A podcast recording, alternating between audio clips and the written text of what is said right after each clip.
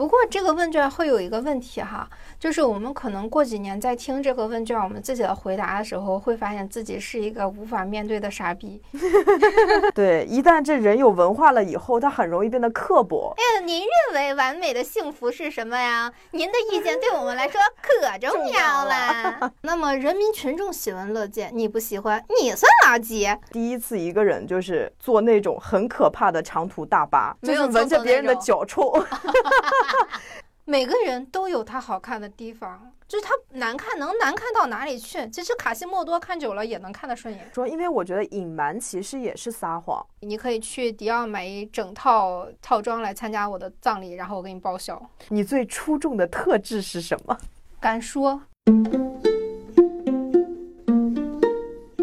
Hello，大家好，欢迎大家收听二零四零书店的第二十七期节目，我是元英。我是玄机，我们是一档游走在阅读与生活之间的播客，旨在用价值与美重建有意义的生活。最近我们的更新速度变慢啦，是因为我们的节目已经做了三个月，嗯，是时候去更深入的挖掘一些东西了。所以，我们前期的准备的工作量呢也陡然增加。以前是两个人看一本书，现在是两个人都要看三四本书，嗯，这样才能整理完一个大纲。不过嗯想一想，如果能够提供更加精的内容，倒也值了哈。嗯，你们你们每个星期只能听到一期节目，也是可能这个就是没没办法的事情。嘿嘿，含数量很高。哎，对对，含知识量很高 啊。不过呢，偶尔我们也还是想水一期的，轻松嘛，愉悦嘛，总不能期期都如如此高精尖的话，可能作为听众听上去也会有负担。嗯、我自己回听都有负担。对吧？对吧？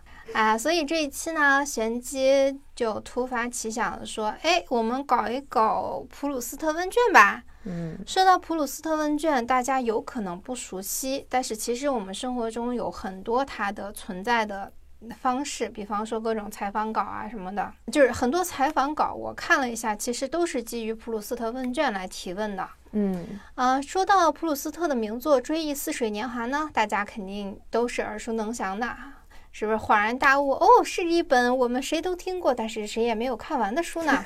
对，啊，刚开始我也是说，哎，那我们为什么不读完这本书，然后去讲一讲这本书呢？但是我后来京东了一下，这个套装现在足足有七厚本儿那么厚。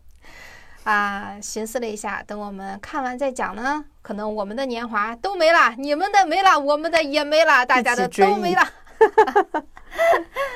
所以呢，普鲁斯特问卷入门比较简单，也比较适合做节目。嗯，我们就来搞一搞吧。嗯，不过呢，一看到这是一个采访提纲，我多少会觉得有点厚脸皮，就是它是比较典型的输出价值观的一个问卷。嗯，嗯，就会觉得说自己不是什么名人，自己采访自己是不是有点不要脸？啊虽然我以前其实也做过关于原因的一百个问答，但那个时候我是完全把自己当根葱的。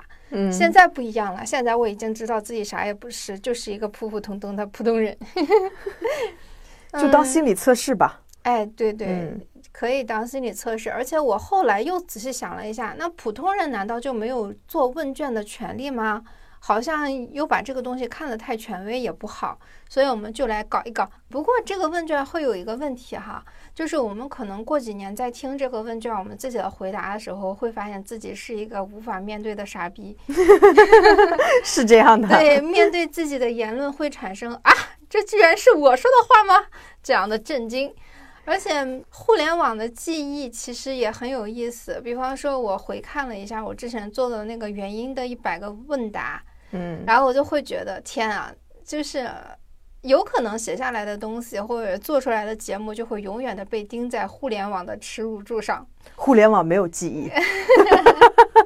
明明有的，不是经常有名人在几十年前啊、十几年前写的东西，会指不定哪一天就会被翻出来炒嘛？谁没个过去了？真是。好吧，嗯其实嗯，也确实没关系，因为谁也不能保证自己永远的正确。我们不可能要求任何人，甚至包括我们自己，有着超越时空的正确。嗯，因为呃，有时候超越它意味着漫长的孤独。无论是头上顶着什么光环，还是一夜爆红的素人，其实没有人经得起扒，因为大家就每个人他在这个光环背后，他都是一个普通的人类。对，嗯，所以我们也不能用哲学家的标准去要求普通人。当然，其实这个标准甚至可能不能去去要求哲学家，对不对？对，啊，对我自己而言呢，允许自己和他人犯错，嗯，有过错误的过去，其实都是有包容心的体现吧。不仅嗯是给别人一条活路，对自己而言，面对错误啊、失控啊，呃，你去包容他，其实自己的情绪也会好接受一点。对，就是起码我不会被这种错误气出乳腺癌，而是啊，算了吧，好吧，你们反正反正不过就得了健忘症。对，哎，活在当下嘛，就是至于如何面对不断变化的世界，就只能说保证自己永远的在学习和订正吧，嗯，是吧？对，好了，我们开始吧。玄机嗯老师，让我们互相开始捧个臭脚，商业互吹吧，哈。彼此当对方的粉丝。哎，那我问第一个问题，你嗯认为完美的幸福是什么？我认为完美的幸哦，这好像是有点挺耻辱的感觉。啊我说这个议题的时候还没有这么想，在回答的时候是有点感觉自己臭不要脸。哎，您认为完美的幸福是什么呀？您的意见对我们来说可重要了。我我我自己填写的是，我觉得是对拥有的一切心怀感恩和知足，就是现在这样就挺好的，这就是最完美的幸福。哎，我跟你差不多，因为我嗯相信物极必反，盛极必衰。我希望完美的幸福里面能有一些不完美的小挫折，因为这些小挫折是有助于体验幸福，然后能珍惜说，哎，其实这个东西它来的不容易，因为你一直在一个幸福的完美幸福的状态中，你可能会觉得这些都不幸福了。对对，嗯，这是没什么，没啥意思。而且幸福是一个很主观的自我认知。对，所以一旦这个主观你有对比才有真知嘛。对，那我来问你第二个问题，你嗯最恐惧的是什么？我最近比较恐惧的还是失去自我吧，因为最嗯。近出现了很多、呃特别失控的事情，嗯。呃，包括坚信的东西被信任的人否定吧，我就特别害怕信任的人跟我说，你就是他不会明说你这样是不对的，但是他可能话里话外会表达出其实你这样是不被认可的这样的嗯。说法。啊，我其实最近也有很多时候会有怀疑自己的念头，那么一闪而过。虽然我不会持续的去怀疑自己，嗯，因为你你知道我的个性太强嘛，很不圆滑，也很不会钻空子这些，嗯，甚至连作为一个消费者，连羊毛也不会薅。咱好像真的，咱俩都不会薅羊毛。对呀、就只能活在特别简单的规则，然后用我的形容的方法，就是正午十二点的阳光下的世界中。平面国里面，因为那个，因为正午是阴影最少的时候，嗯，但是它也是最刺眼的时候。嗯哦，我认为某些东西是对的，我认为光明磊落的面对了我自己，但是偏偏因此我不能升职，嗯，只能做普通员工。说实话，我心里其实挺过不去的，尤其是我觉得我一直以来对自己的工作、对自己的所有的不能说所有行为吧，就是大部分行为都问心无愧。我也觉得说加薪升职是我应得的权利，嗯或者是奖励。反正我觉得，很多时候哪怕说打一个巴掌给一个甜枣，你也不能不给甜枣吧？虽然甜枣什么都不是。巴掌也不打，甜枣也不给，是吗？哎，这个就让人觉得很没有存在感吧。嗯，就后来我就想了好几天，我就想通了，就是可能人追求的东西不一样，就会导致一个很极端的结果。资本市场有资本市场的考虑，我可能注定是一个无法逐利，只能做一个打工仔的一个性格。嗯，老板可能也不会因为觉得说，哦，好多人觉得你是一个有人格魅力的人，所以去提拔你。嗯，可能我不太适应职场吧。你是不是更适合，比如说自己做一个事情呢？就是这样的话，他其实没有一个升职的所谓升职，就是你你你的命运掌握在别人的手里的这么一个概念。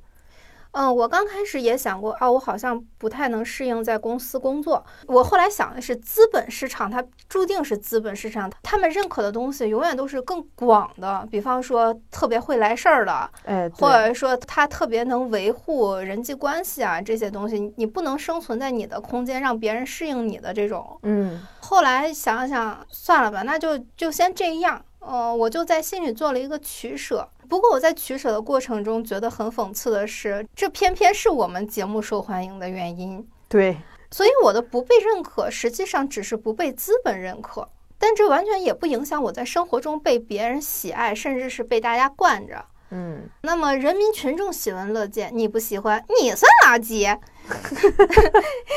所以我后来想一想，只要最后不让我风餐露宿捡垃圾的话。那一直能做自己也也也不错，对，这还还挺回应第一个问题的，还现在还是觉得自己是一个挺幸福的状态。哦，对，确实想通了就行。对我其实还是觉得我大部分时间都是很幸福的。对，嗯，啊，我我写的都比较简单，我写的我最恐惧的是失去做人的尊严。就我好像真的很在乎，就是这种自尊心或者尊严感。就如果我的生活不体面，或者是被人看不起，就是那种连基本的一个人格都没有了的话，我觉得真的我我会很害怕。哎，对对对对对对，哎，我怎么感觉这是？哦，我刚开始的时候写的第一个完美幸福的答案是我希望能体面。我希望情绪稳定，就是完美的幸福，就是平静的情绪稳定的。因为我原来听过一句话，叫做“情绪稳定是，呃，体面人的特权”。我想拥有这个特权。对对，哦，是，就所以你说你你你可能也是担心，就只要不让你那个风餐露宿啊、捡垃圾啊，其实这个就是对我而言，某种程度上我就失去了做人的尊严。对，对我来说不是失去了做人的尊严，因为我觉得这个不会让我失去自尊，我觉得这是会让我价值观崩塌的。就是我一直，呃，觉得真善美的东西，却是在这个世界上活不下去的，这个崩塌我是很难接受的。啊。是这样，是这样，但是其实我们还是要换位思考一下，就是我们现在其实已经算是条件各方面外在的条件，其实已经还挺好了，也在做自己喜欢的事情。对对对，这么想想，这么想想，公司待我不薄，可以了，可以了，谢谢谢谢。我确实当不了官儿，嗯，也无无法想想自己。是无法适应公务员社会的，就能理解自己为什么当不了领导。我想开了。下一个问题，你最认你最认同哪位历史人物？嗯。我写的是苏东坡，因为我就别的历史人物，其实我真的不是很了解。但是苏东坡是我可能唯一几个我看过他完整那个传记的人。嗯，然后就我会觉得他其实就是一直能保持自己做人的尊严。他有非常风光的时候，也有非常惨的时候。嗯，但他就是永远就吃好吃的，玩好玩的，然后心态可能是装的，但是至少我会觉得很体面。他这个人非常体面，然后非常的给自己和给别人，我觉得还是能带来能量的，而且很有才华，所以我还挺就是很很认同他的一个生活方式和价值观。你呢？我 没有什么特别认同的，嗯，因为我觉得我跟他们不认识，嗯，而且我默认能写下来的东西都是好的，嗯 嗯，尤其是对于历史人物来说，我好像看不到什么特别真实的历史人物。对你也没有活在他身边，很多细微的东西其实是不了解的。对，这就好像有人说脱口秀的段子，他你拿在手上，他未必是好笑的，但是他那个人。具体到演对演出来，你就会觉得一句普普通通的“造起来”很好笑。你看，你看“造起来”这三个字，你看文本的时候有觉得很烦。对，有有什么好笑的？呃，那我再问你啊，就是第四个问题。嗯，在世的人当中，你最欣赏谁？我这个问题真的愁死我了，因为我没有具体到谁，因为我看到这个问题的时候。第一反应到的是我们之前一起看宗萨仁波切的那个纪录片，嗯，然后同时我又想起了叶浅老师，哦，就是我发现他们带给我的感受是一样的，嗯，所以我觉得我与其说是欣赏每个某个人人，我还不如说是欣赏某个品质。对，比方说他们平和、包容、有洞见，却不刻薄。哦，这不刻薄很重要。对对，一旦这人有文化了以后，他很容易变得刻薄。对，一旦刻薄，就会显得很小家子气，就会显得他们是怎么说，他的人格魅力就会宽，大大量减半的那种感觉。不过嗯我们的节目也也挺刻薄的，所以我这个是 啊，所以我们才会喜欢他们嘛。哦，对对对对对，对就是欣赏归欣赏，做不到归做不到。可能还没有到他们的这个人生境界，哎，对对对，我我还是有看不惯的东西。对对对，就只能说嗯我的格局确实没有人家那么大，但是呃，他们会让我觉得有治愈感。对哦对对，我我跟你其实差不多，就是我会觉得我有很多欣赏的人，嗯，对，然后就是没有一个说最欣赏，对对对这个最也是犯了广告法的，是对吧？对对对对，对，所以就是我会觉得。在不同的领域，我有不同欣赏的人。就比如说像一些搞文化的学者，之前有一个就是一个电影叫是《居水月在手》嘛，就是讲那个叶嘉莹的。嗯嗯对，然后还有那个向标，就是写把自己作为方法嗯，啊、然后像搞乐队的，我我喜欢重塑的华东啊，华东流民我都挺喜欢的。哎，我还很喜欢那种有反差萌的，嗯，就比方说。他们明，比方说陈丹青，他明明是一个大家都会觉得很权威或者说很怎么怎么样的人，但是他说话的时候是非常非常接地气的。我记得我之前看过他一个采访，就是呃，有人说美术是装逼，您怎么看？然后陈丹青说美术就是装逼啊，装逼怎么了？啊，是我我去年年初还是什么时候，他有一场直播，嗯呃，陈丹青老师也是，他是属于懂得很多，但他很谦虚，然后很真实，他就不装逼。对对对对对对，这是一个很闪光的一个点。对对对，嗯，所以其实可以欣赏的人有很多，太多。每个人都有他特别牛逼的那么一个地方嘛。哎呀，所以想一想，我们欣赏的人也都好好的活在这个世界上，那我还是应该做自己，我不应该去恐惧那些东西，不应该为呃，我还是，啊、我在这里奉劝一下我自己，就是我不要为了讨生活去做自己不想做的人。嗯，嗯，也有可能就是就每个人有他自己适合他的游戏规则，啊，对你不能又选择了一个你舒服的生活方式，你还要用你的生活方式去竞争另一套游戏规则。这个好像它确实是两套体系。啊，对，我就在嗯我的世界里好好活着吧。呃，欣对于另外一种生活模式，欣赏欣赏。哎，挺牛逼！你们这样也能活，我们这样也行。而且我觉得是等待一些就是机会、机遇的到来，你坚信嗯自己的是，我觉得没有问题的。对，而且有嗯的时候也可能就纯粹就是生错了时代，也是有可能的嘛。对，嗯，哎呀，第五个你最痛恨自己哪一点呀？这个问题的时候，你知道，我猜，我猜你肯定是没有痛恨的。你怎么知道我完全不痛恨自己？我这个，我觉得，嗯，原因应该会写没有。对我完全想不出来，我会痛恨自己什么？你你有就吗？我我有痛恨，我觉得我自己性格上还是有一点懦弱，就是我的进取心不是很强。好听一点，就是真的还挺知足，非常活在自己的舒适圈里面。嗯，对，但是有的时候就会觉得，哎，自己好像还是应该再再更多一点锋芒，或者说更多一点进取心会比较好，但不至于到痛恨的程度。对，我就觉得嗯痛恨这个太可怕了，我真的想不到我会厌恶自己到恨自己的程度。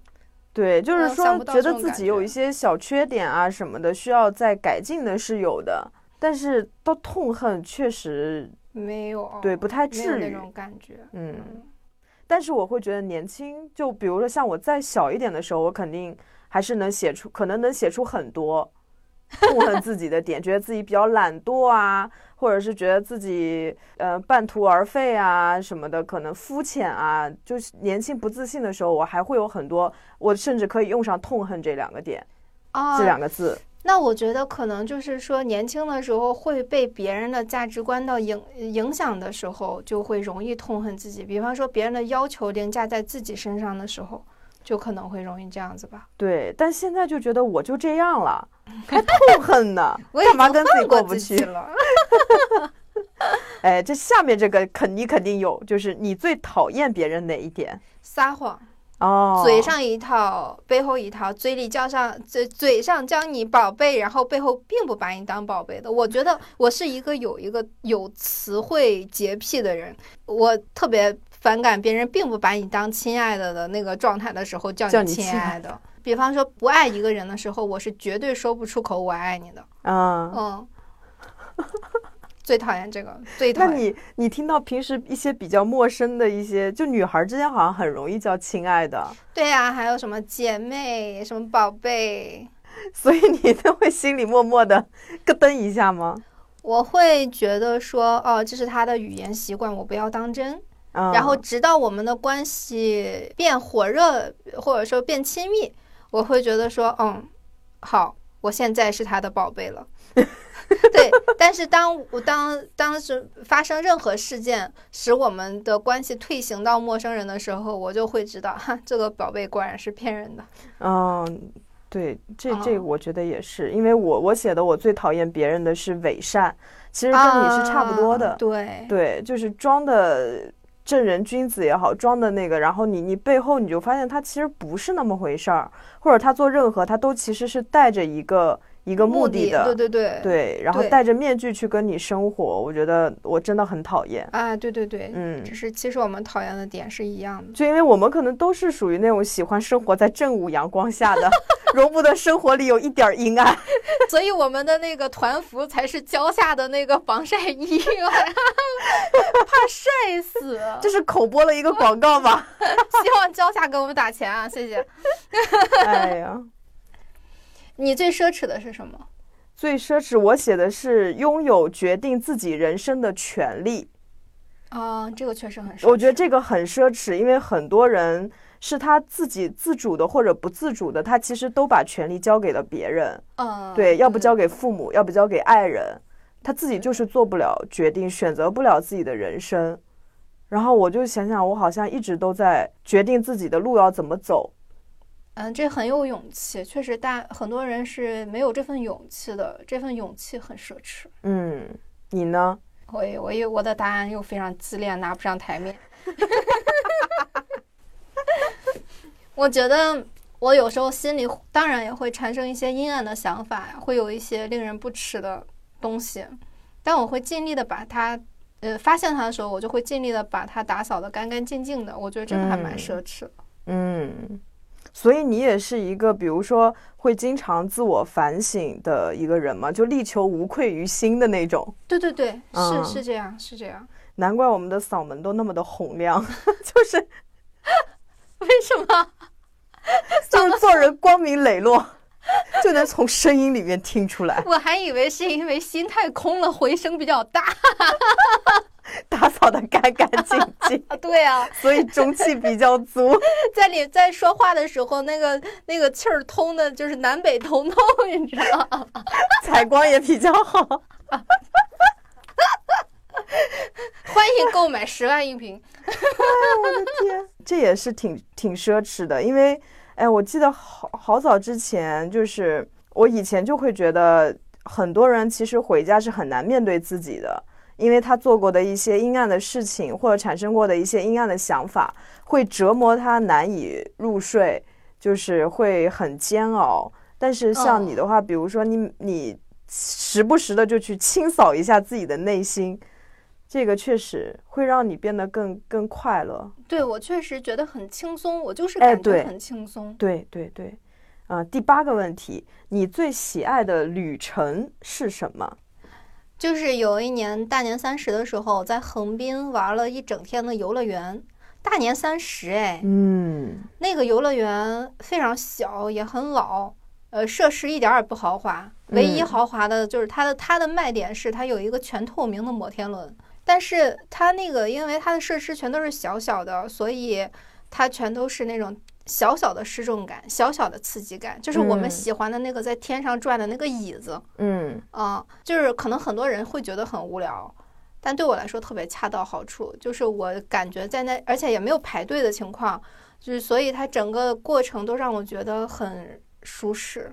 对，主要是没有什么人，然后还可以自己玩儿。对对对对，关键是大年三十，对对对对对，这这个很特别，而且人在异乡，对，然后嗯。那天嗯结束了之后，我回到我住的那个房子里面，然后看在就是深蓝色的夜空中看到了圆圆的月亮，就是它那个日本的那个深蓝色跟我们天上的那个深蓝色会有一点点不一样，你就会觉得非常静谧，嗯，就跟那个刚刚从游乐园出来的那个感觉是正好截然相反的，就会觉得这一天特别圆满。哦，你刚刚说圆圆的月亮，我差点要唱出刘欢老师的《弯弯的月亮》。是圆圆的，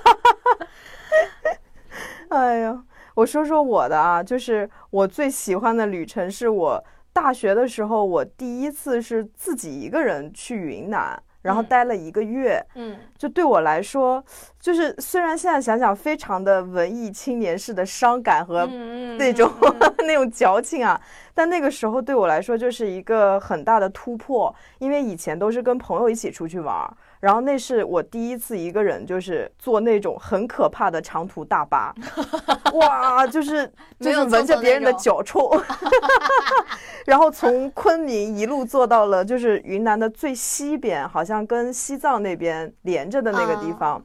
对，就是现在好多人去那儿徒步，叫雨崩村。德清，反正就是那么一个地方。那个时候也是第一次去徒步，而且最关键的是，我那个时候只有一个步步高音乐手机，然后啊全程听歌都靠它，拍照也靠它。我当时就是说，哎，我很想学习拍照，但是我只有一个步步高手机，我该怎么办？我问了一个身边就是拍照拍的挺好的人，他就跟我说，你只要用心就能拍出好照片。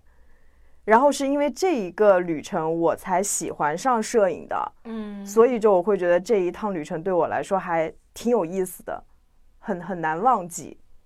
嗯，还挺特别的。对，而且就是在那么年轻的时候，第一次接触摄影，我觉得就被植入了一个对我来说比较正确的摄影观。对，他没有告诉我你要什么器材，嗯，对对对，而告诉我最核心的一个点。对，这个人很好，对，这个人值得交往。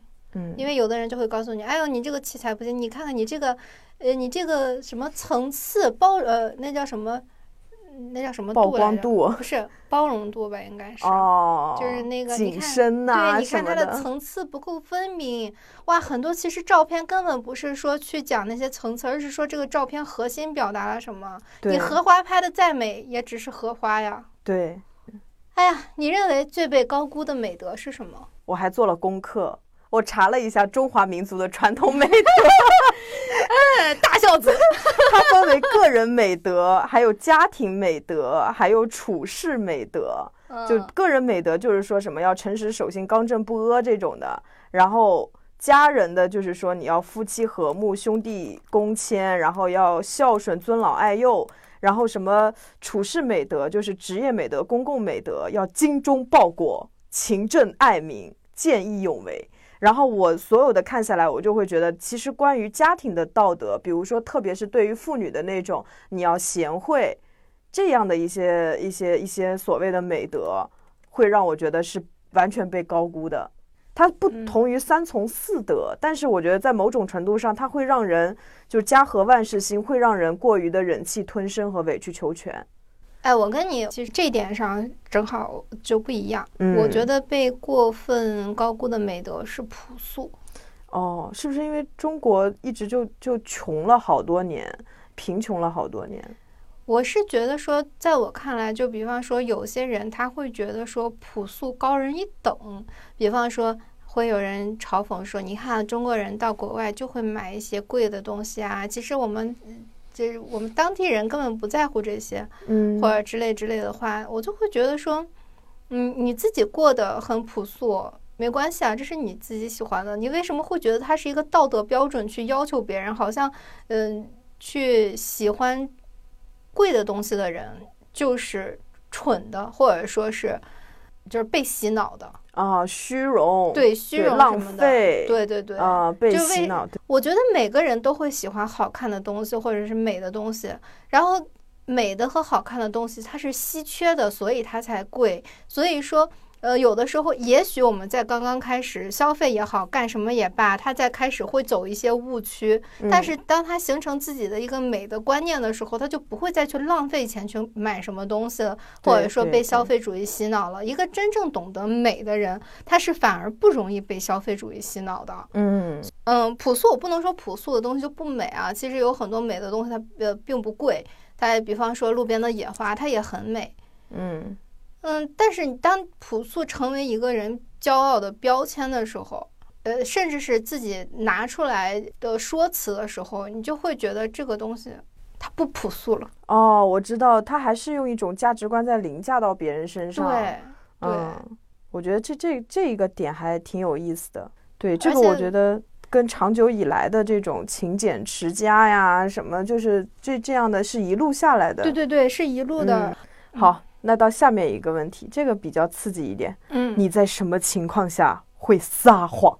怕别人会伤害到我的时候，就像变色龙一样，或者壁虎断掉它的尾巴的那种感觉，是吗？对我其实是很排斥撒谎的，因为我小的时候，呃，我记忆犹深的撒谎是我想要买零食，然后在。自己的储存罐里面拿了五毛钱，然后我妈问我钱哪来的，我说在路上捡的。她说你撒谎，然后我当场就觉得哦，我被戳破了。然后我对撒谎有阴影，你知道吗？所以我就我不不太敢撒谎的一个类型。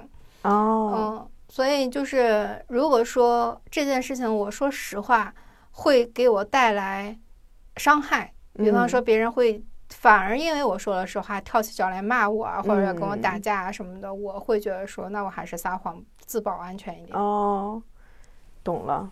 哦，那我我这个就跟你完全不一样哎。我是说，如果我在经过考虑以后，觉得真相会伤害到他人，我会撒谎。就是我会想到，如果是伤害别人的话，我就会撒谎。我也纠结过，是伤害别人的时候撒谎，还是？自伤害我的时候撒谎，我后来发现我伤害别人的撒谎，其实某种程度上更多的时候是为了自保。嗯嗯，所以我后来想想，我也并不是为了他人考虑，还是为了我自己考虑而已。哦，我还有一种情况是，我觉得，比如说，因为我觉得隐瞒其实也是撒谎，看事儿吧。啊，所以我会衡量，比如说，我觉得对方可知道可不知道这件事情，然后知道了反而会徒增担心，那我会选择隐瞒。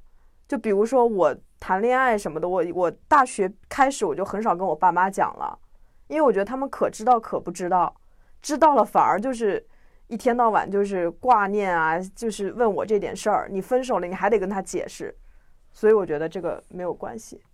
下一个问题吧，你对自己的外表哪一点最不满意？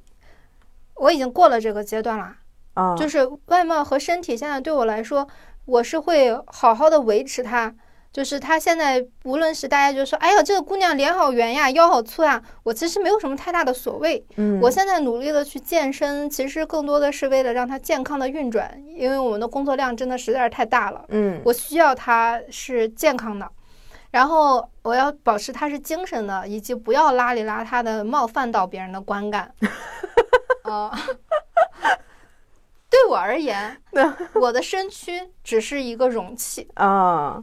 那哎，你怎么看待？就是之前有一个所谓的艺术家，他做的艺术项目，就是他去那个学校里面，然后给所有的女生打分和归类。他有那种十分的美女，也有一分的丑女。然后他做了一个展览，放在就是就是一个大屏幕，不停的展示，从高到低去展示。然后高分的话，你就得很早去才能看到最好看的美女。你往下看，就是会越来越丑，在他的眼睛里面越来越丑，越来越丑。你怎么怎么看这种就是对外表的一个评判呢？我其实也还是会说，看到漂亮的人就开心啊，嗯，就是看到丑的人，多少心里也会咯噔一下吧。就是，但是这个东西就好像它不一定涉及到个人是个什么。不是有句话说，对于别人外表的评判，就是这是分两件事儿。我觉得，嗯，比方说。客观上的好看，就好像我们喜欢牡丹花多于茉莉花一样，因为觉得牡丹花更好看。嗯，它就是一个客观存在的现实。但你说茉莉花不好看吗？也不至于。哦，对，因为有些人会给茉莉花加上他自我的对于某种品质什么的一些想法，然后会觉得茉莉花比牡丹花更好看。对，所以这个东西它的标准太多了，但是它只是说从某一个标准下去给人打分的时候，那也就是说这个评分是建立在这个标准之下的。那么逃离了这个标准呢，换一套标准呢，它又可能是另外一种排序的方法。嗯，所以这个好看不好看真的是见仁见智，而且比方说，我觉得智商高的人就会自然的更好看。就是就是，你看，这又是我的标准。其实美这个东西，好看不好看的，真的很难去评分啊。就好像迪丽热巴也会有人说她长得好好好不好看啊什么之类的。对，我是有真的对自己外表的不满意的，但不是因为它好不好看，而是我觉得它功能的缺失。就是我不喜欢我的溜肩，因为它挂不住包。但有的时候背包的时候它挂不住，你看这还是功能性的好看啊，对不 对？对，我觉得它功能性我不满意。功能性，我我刚刚会问你那个问题，是因为现在很多人就是他们会用评分的方式给自己打分或者给别人打分，但是我会觉得那个是一套标准体系。但是比如说是呃美或者不美的话，我觉得每个人就像你说，就不要邋里邋遢冒犯到别人，他去发挥自己的那种。长相上面的一些优势，那其实每一个人其实都是应该对自己很满意的。他非常特别，除非像我这种功能型的，我对自己不满意。嗯，是的，是的。其实我会发现，其实很多人都还挺好看的。就是我仔细找一找，我觉得每个人都有他好看的地方。就是他难看能难看到哪里去？其实卡西莫多看久了也能看得顺眼，真的 是。包括你看，有的人他喜欢长得好看的对象。长得好看的对象，你其实看久了之后会完全忽略掉他的好看不好看，可能就是唯一的作用就是说我对这个人有点腻歪了的时候，抬头看一眼他的脸，哦，还能忍。嗯，我们下一个吧。嗯，你最瞧不起在世的什么人？太多了，骗子呀，投机倒把呀，不尊重别人的人。嗯，我我瞧不起没有尊严的人。我感觉这这，我觉得骗子，对，我觉得骗子和投机倒把的人就是没有自尊的，他们可以为了很多东西去放弃掉自己的尊严和体面。对，还有有的时候我也很纳闷儿，比如说在在地铁上，我有的时候看一些人，他其实真的是年轻力壮，但是他选择去乞讨，我是有点不太明白的，就是他有手有脚，没有任何的残疾。他就算去搬砖也能挣得自己的生活，但他却选择了一个乞讨的方式。就像这样，就是比较比较片面的、偏见的去说啊，我可能也会比较瞧不起，因为我觉得他可以通过自己的劳动，而不是去依靠别人的施舍。对，其实除非背后有骗子组织啊。其实这种人在很多别的也会有，比方说。嗯，对比方说，她是一个女网红，她拥有自己很多很很特别的东西，但是他并不把自己那些东西当回事儿，或者说他认为他那些东西只能去嗯用来作为自己乞讨的工具。哦，网络乞丐。嗯，他不光乞讨了网络吧，其实他还是在自己的夫妻关系中也好呀，亲友关系中也好呀，他都是一个乞讨的形象。对对。所以他他就是要需要靠别人的施舍才能活下去的，他从来没有想过靠自己的能力或者是努力去干什么。嗯嗯，我们可以快速过几个问题哈，比如说第十三个问题，你使用最频繁的单词或短语是什么？哈哈哈！啊，确实是我除了哈哈哈以外，因为耳朵不太好，我 可能平时还说啥？啊？什么啊？然后第十四个问题，你最大的遗憾是什么？没有，我也没有。我不，我完全不关心遗憾和后悔。嗯，就是呃，比方说有些事情我都觉得没做好，那我其实会很及时的去补救，嗯，或者换一个自己觉得会不遗憾的方法。所以我没有想过这个问题，而且我基本上干什么的前提都是为了以后不后悔而去做的。嗯，所以现在回想起来，收获远远大于遗憾。不过，如果说有什么午夜梦回，呃，我会希望自己不要被情绪左右，跟很多人的关系是好聚好散吧。嗯，对对对，我也没什么遗憾。咱俩做这个问卷，他妈的意义是啥？就这个问卷我答下来的时候，我觉得有点矫情，但是对对对，有一些问题也还可以。啊，十五，你生命中的挚爱是什么人或物？我生生命中挚爱的是山和树。哦，对，因为我每当想起就是有一些焦躁，或者说有些心里不舒服的时候，我闭上眼睛想到的都是山啊、树啊、松树啊这些东西。哦，你该请年假去玩了，去山里躲一下。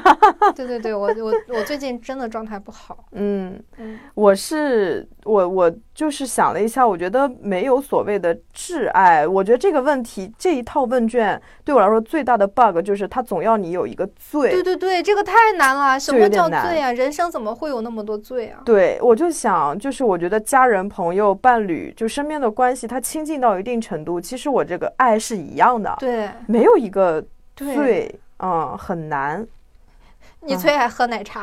啊，是是是，还有是打夜夜啊，你帮我揭揭晓了我的谜底，你最希望拥有什么才能喝奶茶不胖？百吃不胖。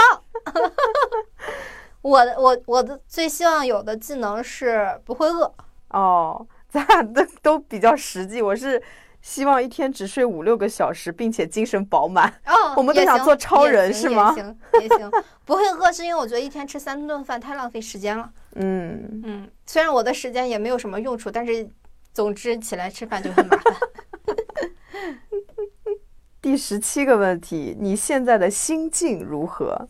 我现在已经七老八十的心境了，就是尽人事知天命了。哦，嗯，因为那个关注我们主页的小伙伴都知道啊，我们的介绍里面写着，只要你下定决心，就过你想要的生活，不管有钱还是没钱，你可以继续看你的书，保持你的想法，只用对自己说我是自由人，就会过得挺好。这一段，嗯这一段我其实都已经用了十几年了，哦，就是我这十几年都是拿这一套话术在奉劝我自己，尽人事知天命。你当时是因为什么样的原因写下的这段话呢？这是抄的吧？应该是，这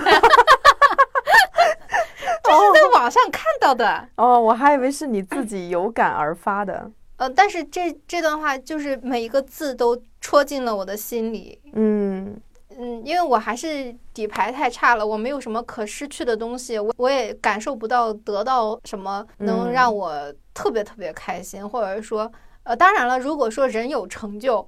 一定还会是很开心的，当然也还是希望我现在做的事情能获得相应的认可和奖励，对，但是这个东西它不可左右，嗯，所以就最终还是落了一个啊，随便吧。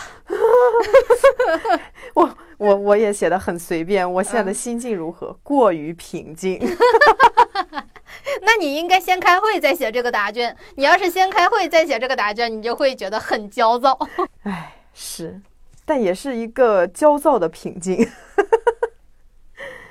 第十八题，嗯，如果你能改变你家庭的某一点，你期望是什么？我希望我的家里的人懂得什么叫爱。嗯，这个其实可以听我们以前的几期哈、就能明嗯白了。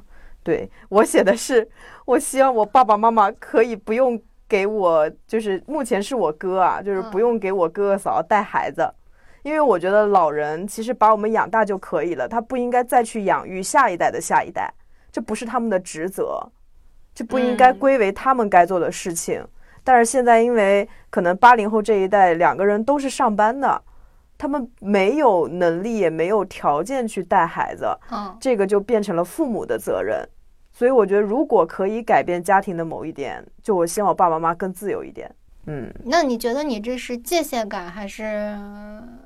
哦哦，我可能也是界限感很强，我觉得自己的事情自己干，不是你的事情你就不要干。我要是父母的话，我肯定不会帮我下一代带孩子的。我觉得养育他孩子是你自己的职责，不是我的责任。对，是的，是的。但是我们上一辈人不懂的，而且现在的，而且我曾经想过，如果我真的有一个孩子的话，我还是希望旁边能有个人帮帮我。所以我就就会觉得，比如说我如果真的要有孩子，那我就前提是我能想明白，首先我自己可以带，或者说我有能力请得起保哦，姆帮我带。对对对，这这个身边人一定是保姆，但不可能是父母这种角色，因为父母他会把你的家庭秩序搞乱。对，一方面是对我和孩子其实并并不是最优的选择，其实对他们来说，对身体啊各方面也不好。毕竟孩子什么一到三岁非常的熬人呐、嗯，然后下一个，你认为你最大的成就是什么？这就是跟前面那个没有遗憾，我就觉得没有后悔过自己做了所有的选择，这就是最大的成就。哦哦，我们这个是，哎，我们这个可以做普通人的普鲁斯特问卷，啊，没错没错，我们因为我就没有什么所谓的那种特别丰功伟业去炫耀或者标榜的。那我觉得我最大的成就就是我能成为一个爱自己的人嗯啊，我觉得这已经是很大的成就了。我觉得每个人只要能做到爱自己，我就觉得挺牛逼的，非常牛逼。真的，嗯，如果死后有来生，你觉得你会变成什么人或者东西？我觉得是一一棵长长命一点的梧桐树吧。我我猜到你就是要变成树，我太了解你了，我发现。啊，对，就很 peace 啊，在那儿待着。我也想过这个答案。我后来想想，万一有熊孩子在我身上划了，我就有点儿。对，我就说就长命一点的，不要被划拉来划拉去的砍掉什么的，那太惨。我野山上的野树，我的答案是最好不要有了。我我想不到自己会变成什么东西啊！啊，我一直觉得这就是我最后一次人生。啊，人如果说有有几次轮回的话，我希望这是最后一次，别再捣鼓了，腻了。那对，那现在就是其实就好像说摆脱轮回需要智慧和慈悲。嗯，那其实做这个播客还是挺有用的。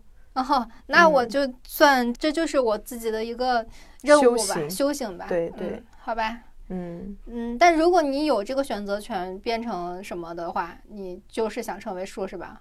哦，我还有一个，因为最近不是我我很痴迷看那个 Rick and Morty 嘛，啊，我觉得我要成为 Rick 最好的朋友，我要跟他一起去冒险，因为我看下来，我觉得他他真的好孤独啊，他没有特别好的伙伴，他最好的伙伴变成了一个坏人，然后去攻击了他。哎，我发现你就是很喜欢这些不被欢迎的角色。你看，我们上次去迪士尼的时候，你喜欢里面那个小王八，啊，然后另外一个动画片我忘了是什么了，你也是喜欢那个不被大家喜欢的角色。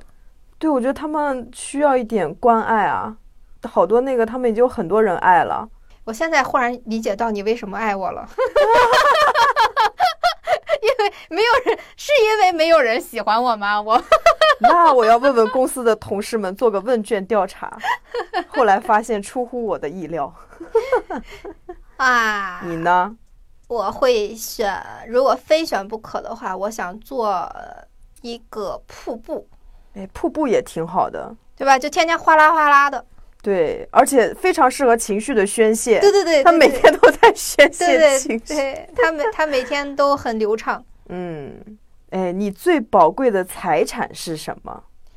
我最宝贵的财产是我身边的朋友们，嗯，和我在乎的人对我的善意和爱意，以及嗯骄纵。嗯，是，这是很宝贵的。对有好多人真的就是他都没有得到过爱。对，因为你想，有的时候像我这种脾气非常糟糕的人，有的时候一上头就开始，就是你们不都叫我军阀主义吗？嗯，然后，然后你们也并没有因为我的军阀主义跟我计较什么。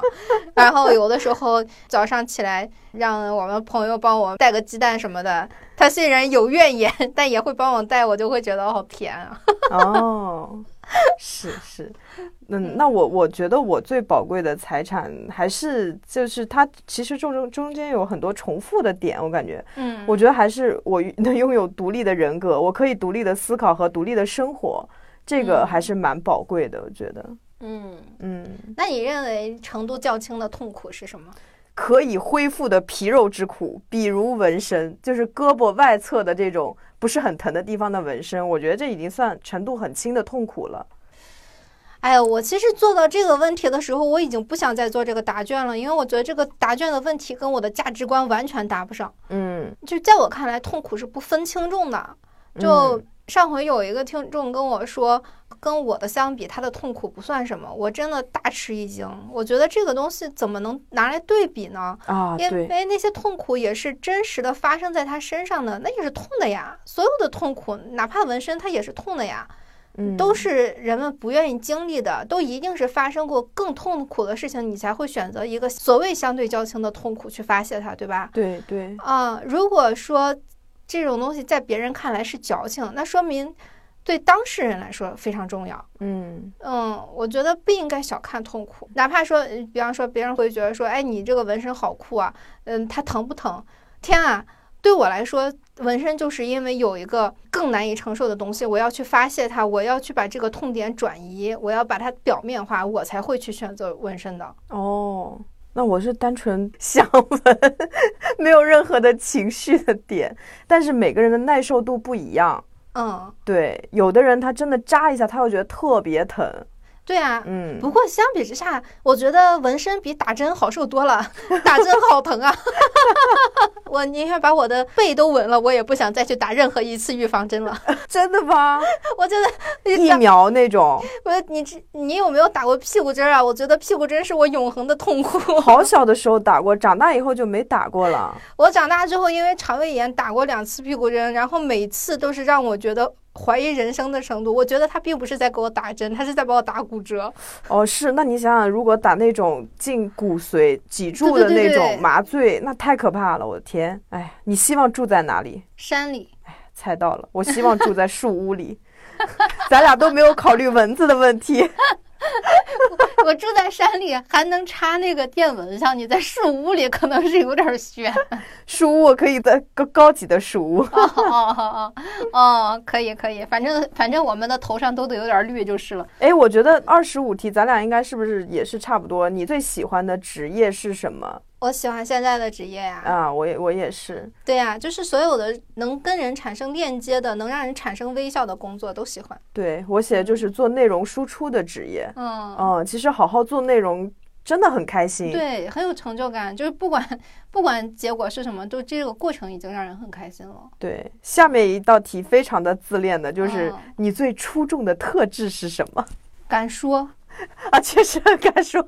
对，这我我其实从来没有想过这个东西是出众的，直到我发现别人怎么都不敢说。嗯，嗯，对对，这这个真的非常特别。我个人觉得我还是属于最最出众特质，应该属于我忘性真的很大。就我前一天，比如真的有发生过一个让我很不高兴的事情，但是只要睡一觉，第二天什么就都好像不重要了。你给自己做了眼动疗法。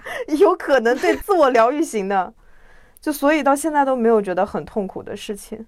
嗯，嗯，你最欣赏男人的哪种品质？我不装逼，比较真诚吧。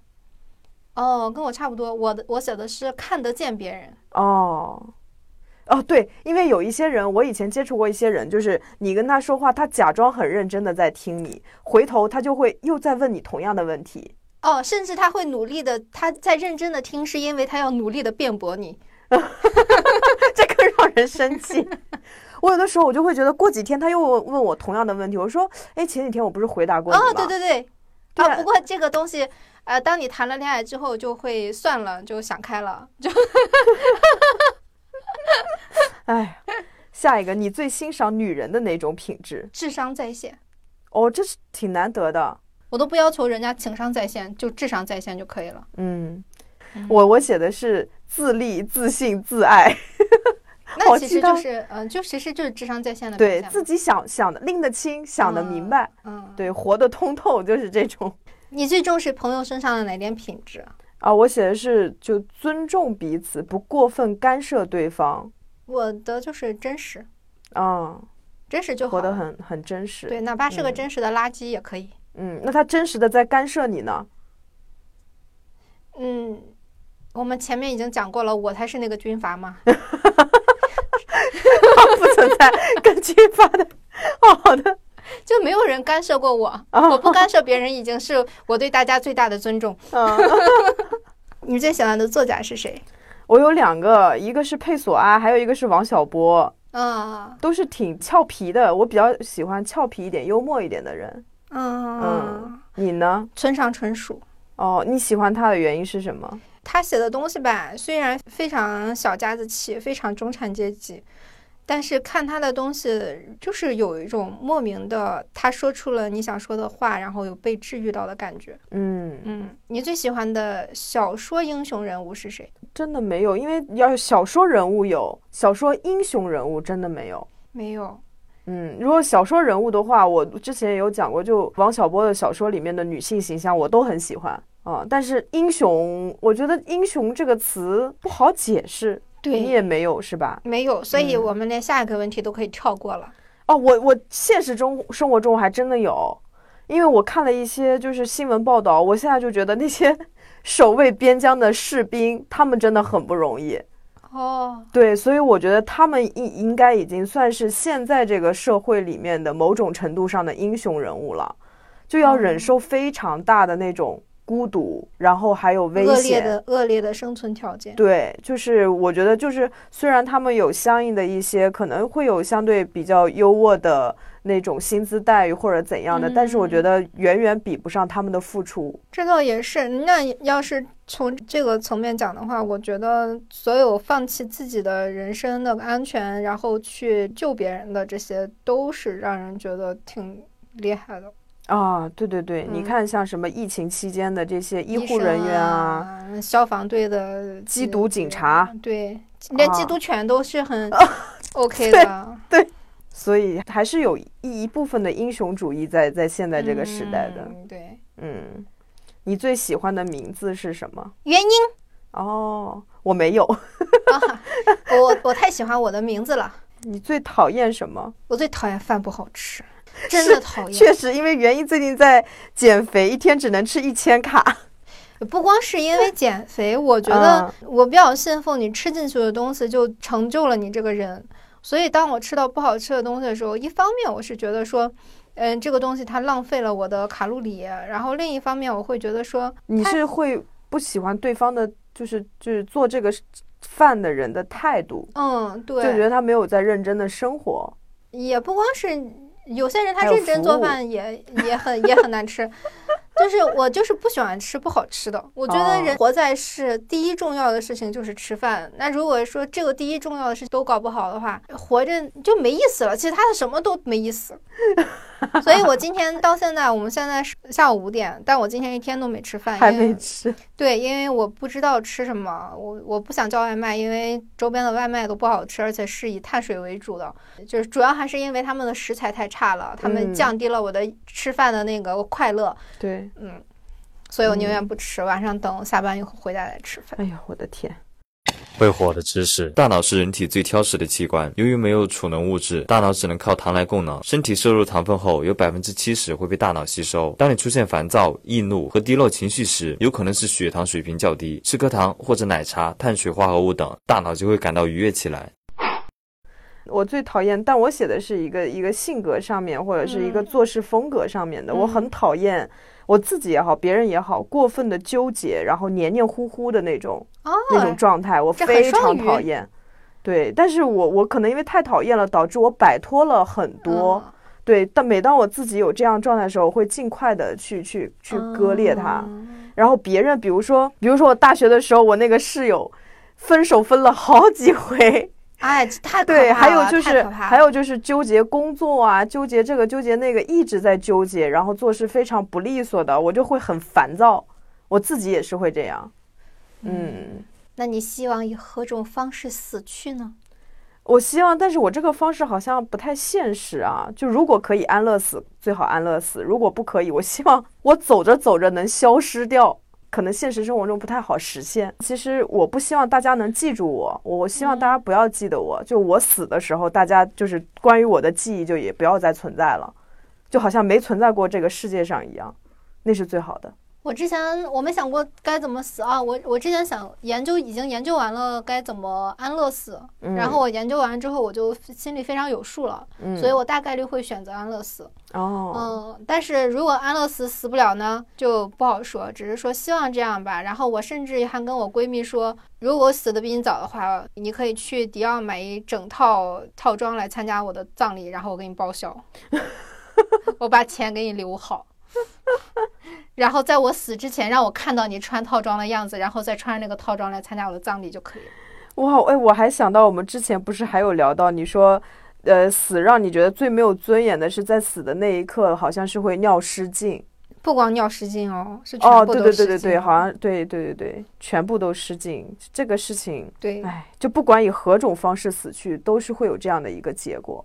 哎呀，这就很难堪，很难堪。对，哎，幸亏当时自己可能已经希望自己没有意识了。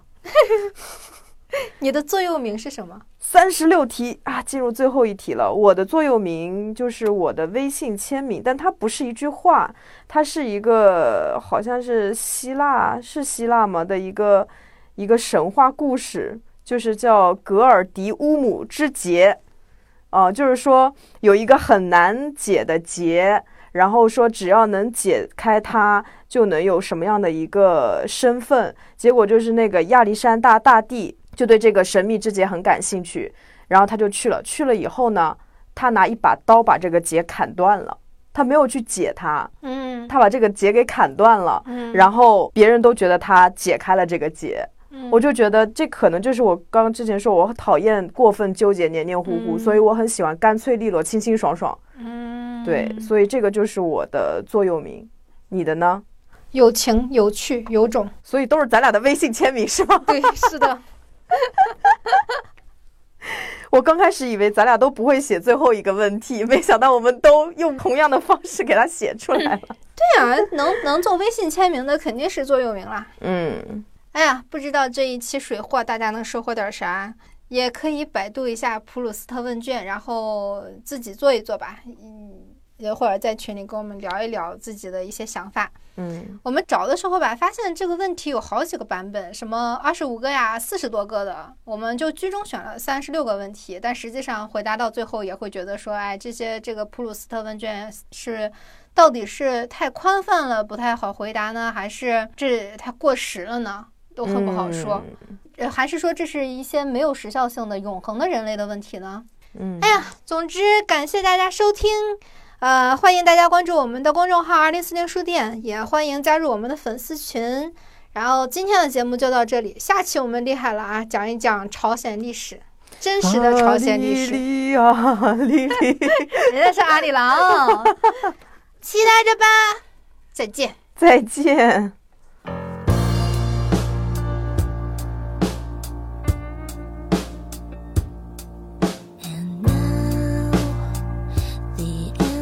me.